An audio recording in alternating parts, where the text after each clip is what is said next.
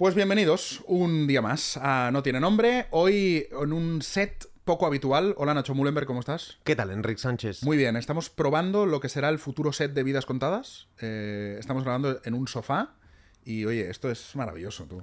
Es más cómodo, eh, me hace estar más relajado. Estás más relajado, estamos en, un- en unas butacas. Bueno, eh, falta una butaca por llegar y Nacho está en una silla, pero estamos en butaca, estamos... eh, sí, sí, me gusta, me gusta mucho este set. Era pro auriculares, Enrique, y me doy cuenta que si no tengo los auriculares, está claro que no me escucho tan perfecto con estos micros como, como siempre, pero me da la sensación de no estar grabando. De estar eh, hablando. Charlando con un amigo, exactamente literal, y que no hay micros. Sí. Y me gusta esa Sí, sí, sí. ¿eh? Te, te acabas olvidando del micro, porque Sí. ahora, yo por ejemplo, estoy ahora en la butaca, te estoy mirando y tengo el micro aquí, pero yo estoy hablando y no es como si no hubiera micro. Sí, sí, sí. Sí, Me gusta más, ¿eh? Muy bien. Buen cambio este, ¿eh? Para vidas contadas, pero Pero, se Pero. puede aprovechar para no tiene nombre. Sí, lo que dure. Lo, lo que dure. Lo que dure. Mm, tenés una apuesta con Ferran, me acabo He de hecho una apuesta de- con Ferran, que no voy a decir, pero he hecho una apuesta con Ferran sobre no tiene nombre, que estoy 100% seguro que se va a cumplir. Pero hasta aquí puedo leer. Vale, Hasta no vamos puedo- a decir nada más. No vamos a decir nada más. Vale, hasta aquí puedo leer. Vale, muy bien. ¿Cómo estás? ¿Cómo ha ido la semana? Muy bien, muy bien. He estado en Valencia, en los premios Brandea. Sí, bueno, Eh, no solo has estado, ganaste un premio Brandea. Gané el premio Brandea marca personal con el contenido más disruptivo. Enhorabuena. Muchas gracias, la verdad que estoy muy contento. Muchas gracias a Irene, a los premi- a, a toda la organización de los premios. y, y muy contento, muy, muy contento por el reconocimiento. O sea, no sabía que me iba a hacer tanta ilusión realmente ganar eh, el premio cuando había tantas marcas potentes. Y bueno, es un reconocimiento al, al trabajo bien hecho. Creo que son unos premios que estaban súper bien montados. O sea, era una gala eh, espectacular. Espectacular la organización. Así que creo que son unos premios que vinieron para quedarse. ¿Vinieron Hombre. para quedarse?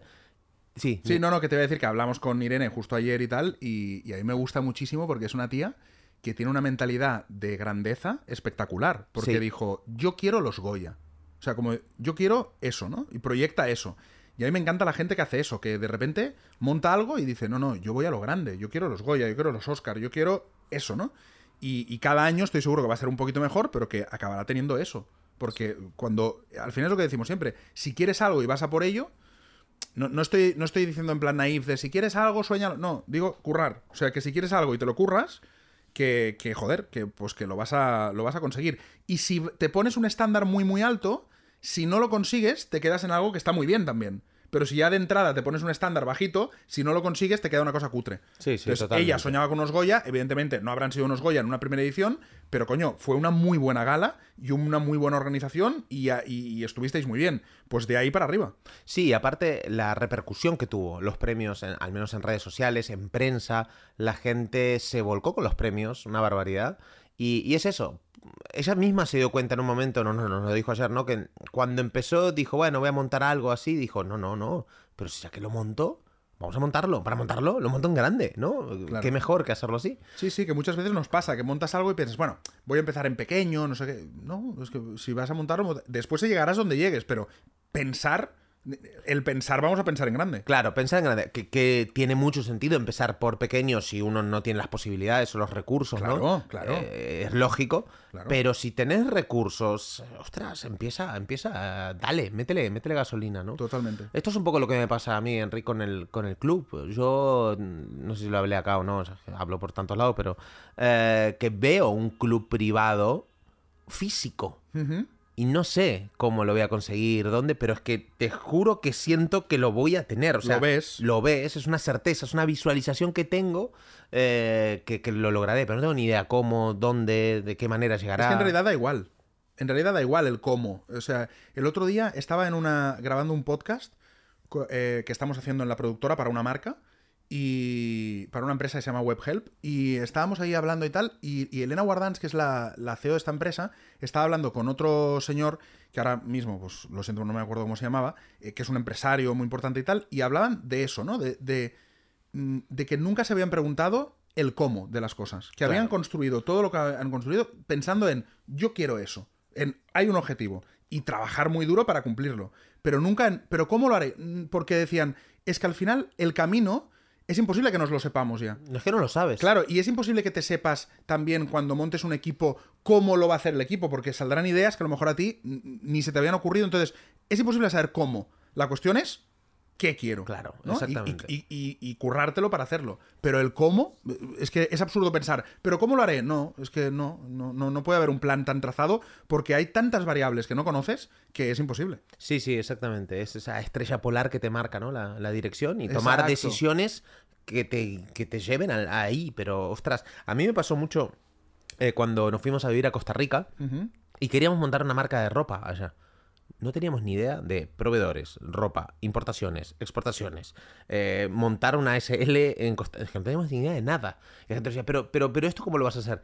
Que yo qué sé. Que, es que no lo sé. Claro, lo que quiero es un estilo de vida que es vivir en Costa Rica, es tener mi propio negocio, tal, y a partir de ahí, pues te lo empiezas a currar. Hay que tener, yo creo, mucha creatividad, ideas y capacidad de resiliencia. Sí, y capacidad de pasar la acción. Que eso es Exacto. otro, de, las, de las cosas que muchas veces nos olvidamos, ¿no? Es decir, tú, tú haz, tú haz. El, el otro día lo vi un vídeo en internet que había un hombre que hacía como una metáfora, ¿no? Que hablaba del conocimiento como si fuera una pata y la acción la otra pierna, digamos, ¿no? Entonces él decía que Ah, muy bueno, ¿Lo que va dando la vuelta. Exactamente. Muy bueno. Que dice el que eh, todo el tiempo adquiere conocimiento, pues va dando pasos. Imagínense, los que están escuchando esto, eh, pierna derecha clavada y vas dando pasos con la pierna izquierda, entonces vas dando círculos. Y Claro. te quedas en el mismo Ah, lugar. claro, te quedas en el mismo lugar dando círculos. Exactamente. Y después está el otro que, eh, vale, acciona todo el tiempo, pero sin conocimiento. Y muchas veces también pasa que se queda o en el mismo lugar porque, hostia, va dando pasos, pero, pero sin una brújula. Claro. Entonces hay que ir un paso que es conocimiento, otro paso que es Claro, acción. Solo cuando Conocimiento, combinas acción. conocimiento-acción es cuando avanzas. Exactamente. Está muy bien avanzas. esa metáfora, me es gustó muy buena. muchísimo cuando la es vi. muy, muy buena. Sí, Está sí, muy bien, sí. está muy bien, sí, sí. Por cierto, ayer conocí una señora eh, en, un, en un bar. Lo leí en la newsletter. Sí, eh, ayer me compré un libro y me fui a un bar a leer y de repente una señora me dice, ¿qué lees? Y digo, pues Estaba no, sola la señora ahí. estaba eh, sola. Vale. Una señora maravillosa, una disfrutona, una señora soltera, sin hijos, 62 años, mm, maravillosa. Me explicó cuatro cosas de su vida y dije, usted señora sabe vivir. Y me dijo, eh, una, era procuradora, procuradora de la propiedad o algo así, y me dijo, ¿qué lees? Dice, porque yo, dice, me interesa mucho que lee la gente, porque me gusta mucho leer y así veo otras realidades y tal. Y estuvimos hablando de libros, estuvimos hablando de, pues eso, ¿no? De, de, de, de los viajes que ha hecho ella, de... Y me, me encantó, o sea, eh, eh, una señora que simplemente disfrutaba de la vida. O sea, disfrutaba de la vida. Digo, pero usted viaja sola. Y me dice, sí, sí. Dice, yo viajo sola. Dice, yo me voy. Dice, la encantada. Dice, me voy a ver las iglesias. La mujer era bastante religiosa. Me voy a ver las iglesias, voy a ver cuando hay misa, hablo con el cura. Después me voy al hotelito, no sé qué. Dice, después por la tarde me hago un masaje. Me voy a comer a un buen restaurante, no sé qué. Y pensé, hostia puta. Que, que, que a veces, que pensamos que todo el mundo vive más o menos igual. Y hay personas que realmente viven eh, pues esa, esta señora de 62 años sola y que alguien pensaría, hostia, pues sola, igual tal. Te aseguro que era una mujer, pero muy feliz y muy centrada por cosas que me decía y pensé, joder, qué guay. Estuvimos hablando de las generaciones, de su generación, de la mía. Muy, muy guay. Y me gusta mucho conocer gente random. Me encanta. O sea, me encanta estar en un bar y conocer a una señora de 62 años. Me dio su tarjeta, me dijo, oye, llámame si quieres un día, tal, hablamos. Y me, me- me encanta, me encanta conocer a personas eh, de forma random. Me, me alucina conocer a gente que te cuenta. Es como que te los Es como. No sé, es una sensación rara, porque es como que los vas a conocer 10 minutitos de tu vida y ya. Y ahí ya está, y quedará. Y seguramente no volveré a hablar con esta señora, pero no sé, ahí está, ¿no? En mi historia. Me, me gusta mucho. Sí, Sí, y para algún día te la encontrás. igual Hostia, sí. no- O un día necesito algo, o ella, no sé. Procurado, pero al final es una palabra, ¿no? Señora procuradora. Y por ahí, quién sabe. ¿Quién sabe? ¿Alguien conoce una procuradora? Uy, tengo este teléfono o necesitas, yo qué sé. Sí, no sé, no sé, No sé, pero me gusta eh, mucho. Que la vida hable. Me gusta mucho, mucho, mucho. Y después tenía una, tengo una reflexión que hice que pensé. Eh, no es la de la newsletter, ¿eh? Otra reflexión que pensé.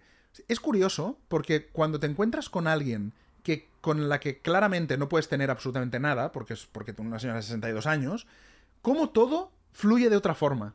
Claro, porque no te tienes que vender. Claro. Sos vos. Claro. claro. Cuando- cuando no quitas- buscas nada, no hay un fin en concreto. Claro. te- simplemente estás disfrutando del momento. Claro. Sí. Cuando quitas el sexo de la ecuación, hostia, ¿cómo fluye todo diferente? eh? Porque, claro, si hubiera sido una chica de, de, no sé, de 30 a 40, por decir algo, eh, pues, hostia, eh, va- vas, ¿en serio vas No, a hacer no, lo de comer perdón, pastillitas? perdón, perdón, no, no, es que era una inercia, no. Vale. Eh, cuando conoces a. Imagínate que esta mujer hubiera tenido 30 años, o 35 años, o 40 años. Y de repente eh, empezamos a hablar. Hubiera sido distinto. Porque ella, ah, no sé, ya dices, estoy ligando, no estoy ligando, O sea, tal. está la posibilidad. Y aquí Está no la estaba. posibilidad. Aquí no estaba. Entonces, Claro. como no estaba, empezamos a hablar y fluyó de otra forma. Y también me da un poco de, de rabia, porque pensé, hostia, ¿cómo molaría gente que, y que después incluso también puede pasar algo o no, pero que gente de, de tu edad, porque después, claro, tú empiezas a hablar y la señora, pues evidentemente también tiene otros gustos, otro tal, alguien que esté más cercano a ti, que se pudiera hablar de esta forma en un bar sin que fuera, estoy ligando, estoy yendo a un fin, ¿no? Me gustaría poder hablar con un tío o una tía Pero se puede. Hombre, sí, se puede, pero quiero decir, los dos eh, te pones ya en, en- como en guardia, te pones en, en una posición que ya no eres tú, 100%. dices, bueno, voy a, lo que decías tú, me vendo, me tal, no sé qué, ya no es lo mismo.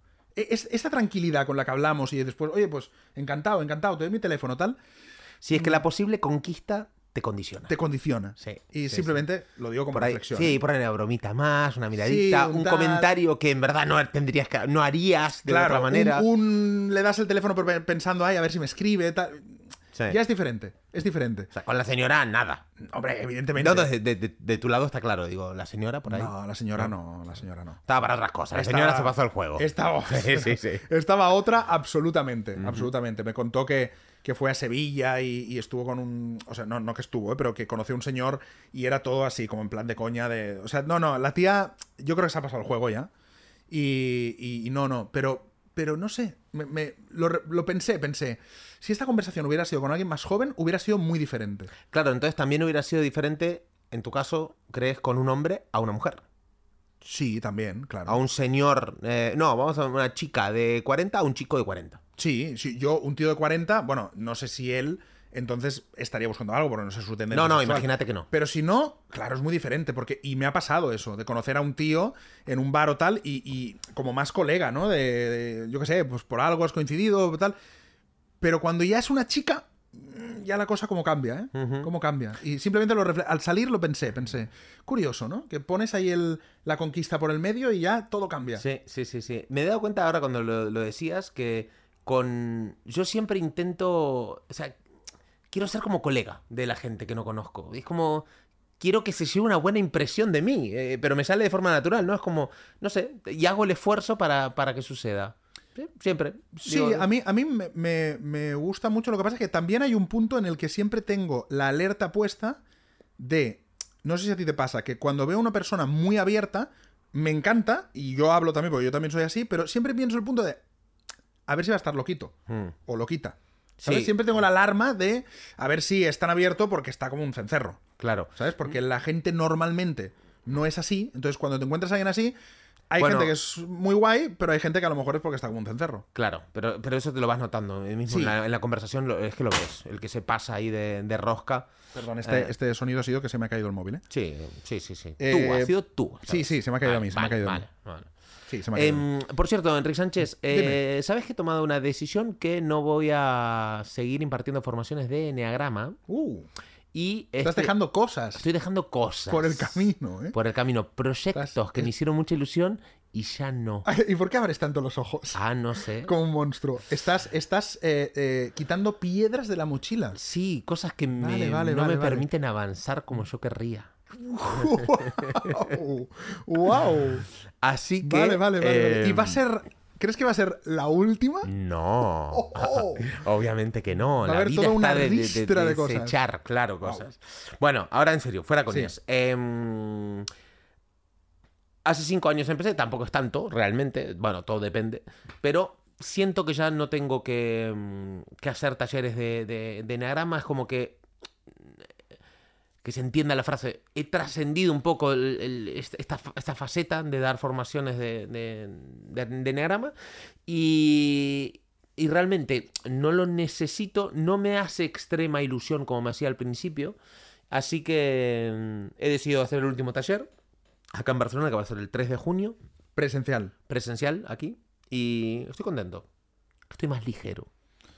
Bueno, te, te- te suponía mucho peso entonces el, el hacer, el hacer formaciones de Enneagrama. N- No me suponía peso porque no estaba haciendo, pero sí que tenía un, bueno, todavía lo tengo, de hecho, tengo que sacar un curso online que yo había grabado hace tres años y no me reconozco. O sea, cuando hablo, la manera en que lo digo, pienso ¿Pero es por ti diferente. o por el, por el No, no, es Nacho. Es Nacho, es Nacho. O sea, la, la herramienta a mí es una herramienta que me ha ayudado, que me ha, me ha cambiado la vida en muchos aspectos. Me ha ayudado una barbaridad. Es una gran herramienta de autoconocimiento y para mí es de las mejores puertas de entrada al mundo del desarrollo personal, a conocerte, a entender mejor a los demás, porque es una herramienta simple, sencilla, fácil de aplicar. No tiene todas las respuestas, pero con poco puedes hacer mucho. Ahora bien, es una cosa mía, es una cosa personal, de que mm, eh, el curso que grabé me da pereza grabarlo otra vez, porque ese contenido, o sea, al final es normal. Tú por ahí si escuchas un, o sea, escuchamos un no tiene nombre de hace dos años, por ahí, dices, hostia, ahora pienso diferente. O un escrito, ¿no? Eh, pues lo mismo, unas grabaciones de una herramienta, mi enfoque ahora es diferente. Tengo otra mentalidad, acá no lo diría de esta manera. Yo aparte, eh, era una época que creo que ni siquiera estaba operado. O sea, yo- ¿te acordás que me puse Sí, pelo? sí, sí, sí, Pues sí. esa imagen de Nacho es que ya no me representa Ya, tampoco. ya, ya, Puede parecer una tontería, ¿eh? No, no es ninguna tontería, no eres tú, es que es otra persona. Es otra persona, es otra persona, otra manera de pensar. Entonces, no me siento cómodo y también lo voy a sacar a, la venta. Y es un. Lo vi el otro día, me ha dado mucho dinero eh, el último año, el curso, pero no. Pero es que no, no me siento cómodo, así que prefiero sacarlo. Referente a esto que dices, el otro día escuché una frase que está manida, ¿eh? pero que la, la escuché el otro día y como, no sé, a veces escuchas una frase que ya la habías oído, pero te, te- por lo que sea te, te llega más, que decía aquello de cuando nunca te encuentras dos veces con la misma persona, porque ni tú eres el mismo ni la otra persona es la misma, ¿no? Y me, me gustó, no sé por qué, me impactó el otro día más. Y, y- y, claro, pues imagínate, hace tres, cuatro o cinco años. Claro, es que nada tiene que ver ese Nacho con el Nacho de hoy. Entonces, Nada. Puede simplemente no apetecerte hacer eso y ya está. Sí, sí, sí. Así que, bueno, una decisión que, que he tomado, que estoy diciendo que realmente creo que no lo volveré a hacer, pero no sé si me lanzó un poco a la piscina con eso, porque la vida es tan larga que por ahí en 10 años... pues, Te vuelve a apetece- apetecer. Me vuelve a apetecer. Bueno, no creo que nadie recupere este capítulo de aquí 10 Ya, años y diga, sí. dijiste. Ya, no lo sé. Y si no lo dice, pues mira. Pues ya está, te apetece, te apetece y fuera. El otro día, por cierto, también estás eh, escuchando que yo estoy. Yo soy como. En una pareja, siempre hay alguien que da más. Siempre hay alguien que da más.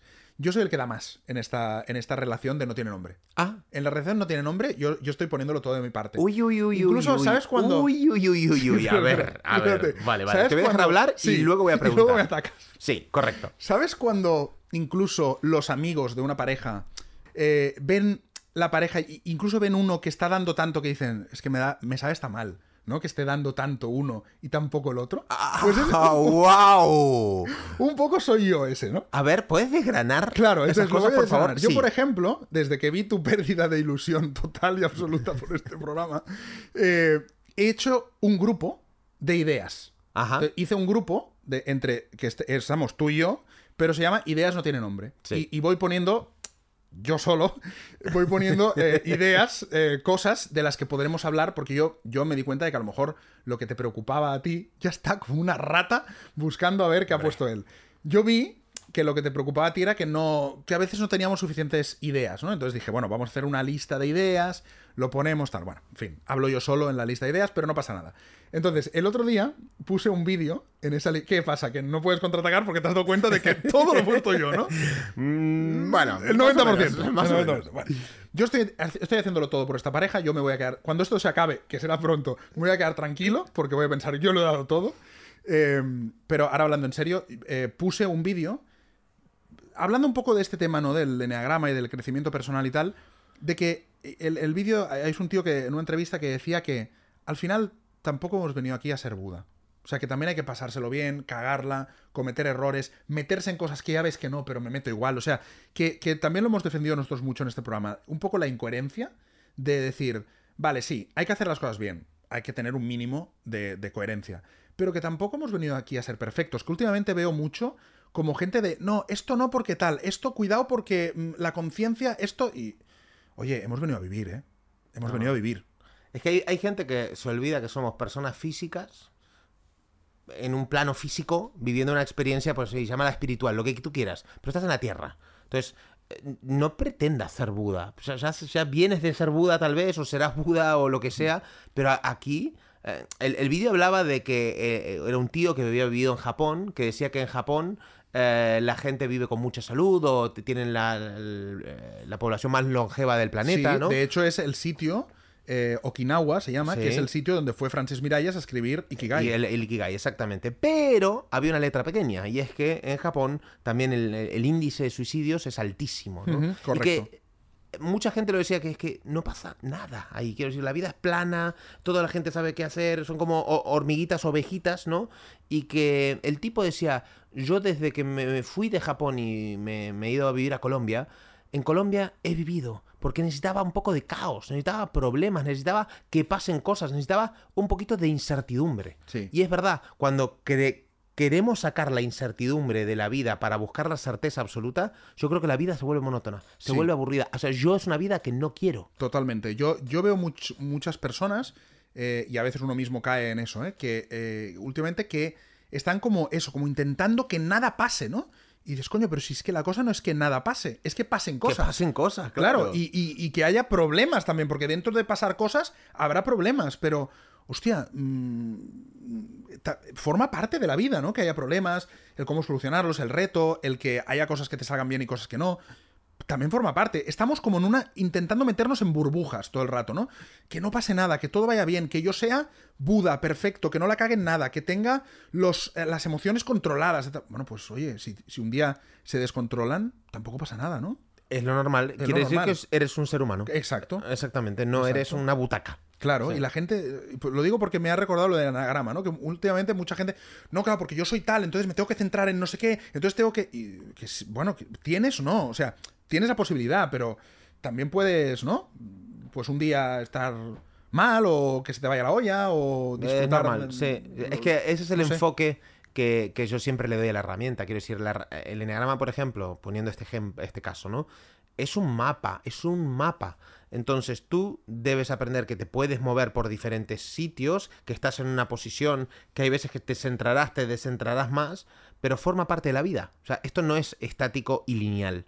Esto tiene altibajos constantemente y, y, ostras, eh, nos olvidamos de vivir. Yo creo que, que de verdad estamos, estamos muy distraídos en conseguir cosas, pero porque viene cosas que no tienen sentido de gente que promueve una cosa y parece que tiene coherencia y no tiene coherencia. Y te lo digo, Enric, porque yo vengo del mundo del desarrollo personal también. He estado con muchísimo gente referente incluso, que, ostras, todo lo que predican, ellos no se lo aplican. Entonces, claro, vos ves vídeos de YouTube, cuentas de Instagram, eh, vas a sus talleres, cursos lo que sea, y parece que son gente que decís, wow, esta gente está iluminada, cómo se toman los problemas, cómo aceptan las cosas, y luego es que es mentira. Y yo ayer me puse, ayer fue, ¿eh? literal, la charla de un personaje, que obviamente no voy a nombrar, y empecé a escuchar, porque hacía mucho tiempo que no lo escuchaba, o sea, escuché, no sé, siete minutos de una conferencia que dio él, y dije, madre del amor hermoso,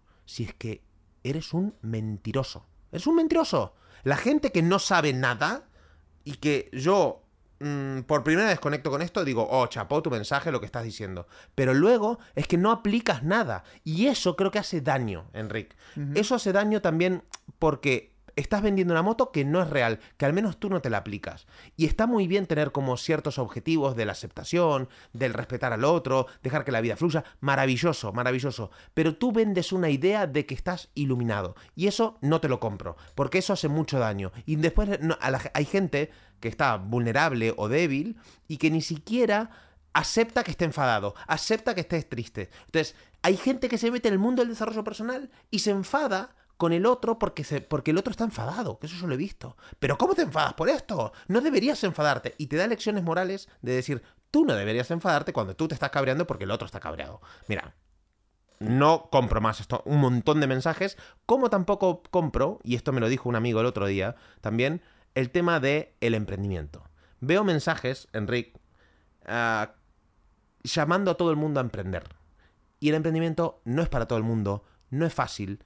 Eh, el 90% de emprendedores fracasan. El no sé cuánto por ciento de negocios no llegan ni al cabo de tres años en España. Tenemos unas condiciones muy adversas para, para emprender Sobre todo en España. sobre todo en este país, y hay personas que están diciendo de cero a tres meses eh, viviendo de escribir, de cero a seis meses con un negocio con libertad, de cero a No, hombre, no. El que diga eso es imposible. Es que es, es absolutamente imposible. O sea, es absolutamente imposible. Es o sea, tú en imposible. seis meses, un negocio en España, pa- prácticamente, vamos, ni, ni lo has arrancado.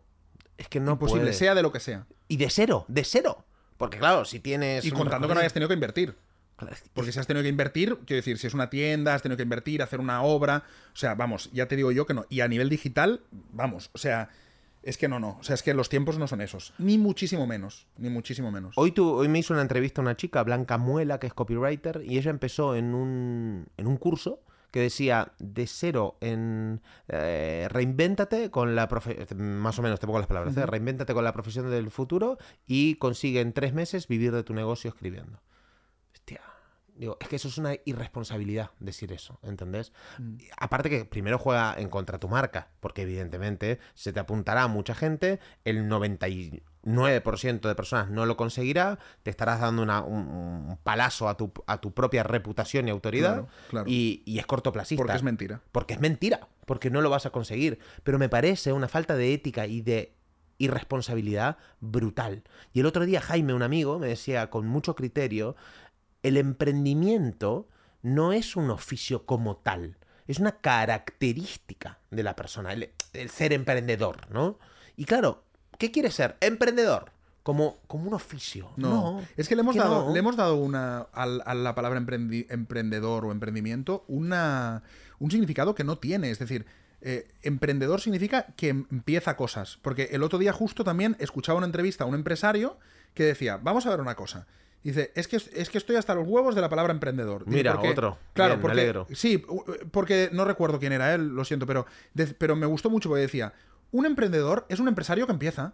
Una vez ya ha empezado, es un empresario. O sea, eh, parece que queda mejor, ¿no? Para blanquear eh, eso que en España se demoniza que es ser empresario, pues parece que queda mejor. No, no soy empresario, soy emprendedor. No, emprendedor es que empiezas, es, es- inicias una empresa, emprendes, pero una vez ya la empresa tiene un año, no puedes decir soy emprendedor. Hay gente que tiene 40 startups y te dice soy emprendedor. No, ¿cómo que emprendedor? Tú eres un empresario que, que empieza cosas, pero eres un empresario, no eres un emprendedor. No te puedes quedar en el estadio de emprendedor, porque eh, eh, significa un, un tiempo determinado. Cuando empiezas, he emprendido una empresa. Pues en este momento corto soy emprendedor, pero en realidad lo que soy es un empresario, tengo una empresa, ¿no?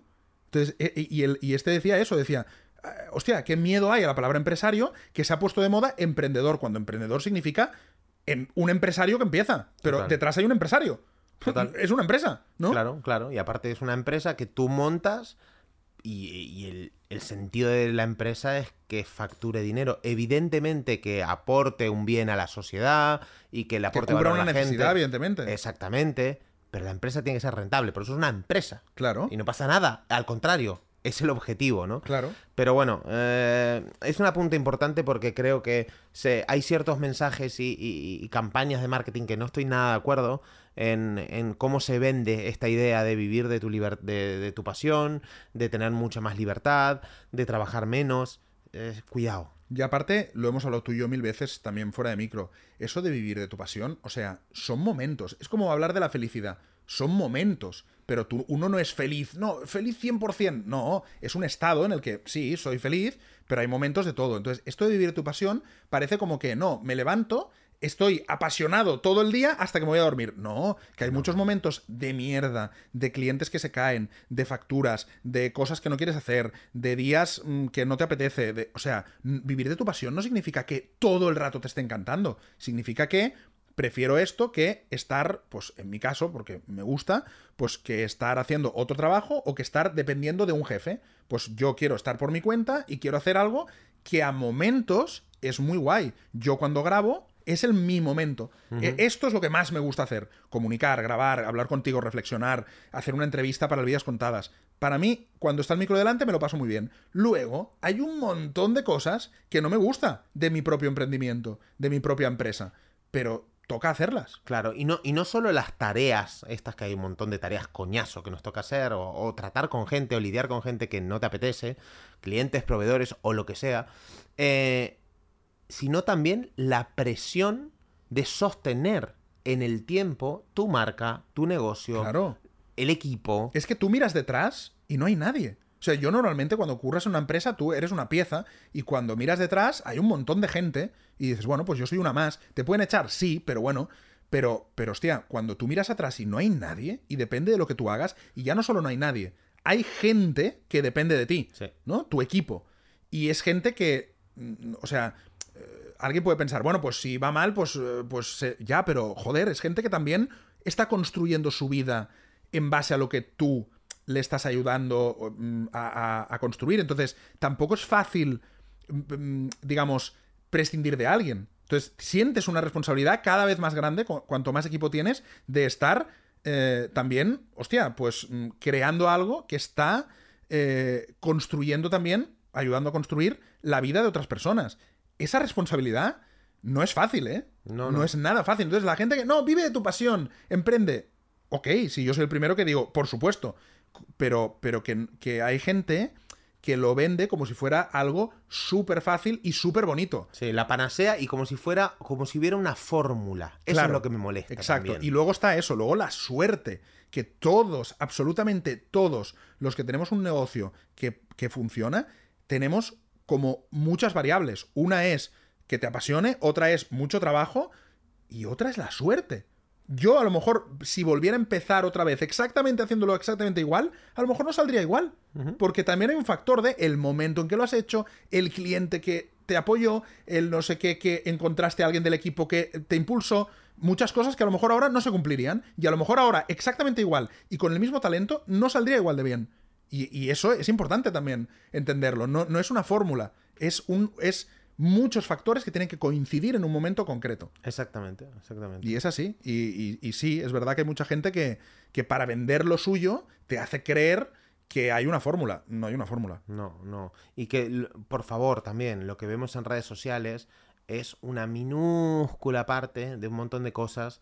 Se filtra lo que se pone, se pone las partes generalmente más atractivas, más vendibles, donde estamos bien, donde ponemos una sonrisa, donde todo jiji jaja, pero son unos mini fragmentos de todo lo que pasa en el día, son unos segundos, pero lógicamente ese sesgo muchas veces, bueno, nos hace tomar decisiones que, ostras, que, que te pueden condicionar la vida, ¿no? O sea, es, no sé, es como un llamado a la responsabilidad a todos los que vendemos ahí afuera eh, en el digital de, de ser cuidadosos con los mensajes, Ujú, porque creo que tenem- tenemos una responsabilidad y, y, hostia, y al final es, se- eh, o sea, ya lo digo incluso por egoísmo, por ti mismo, por tu marca, por tu credibilidad. A largo plazo, creo que lo mejor que puedes hacer es decirle a la gente la verdad, no, no, no venderle humo, porque aparte, si te sale un caso de éxito, pero 99 están fuera y tú re- resaltas ¿no? o recalcas el, el caso de éxito, tampoco me parece lícito eso. Claro.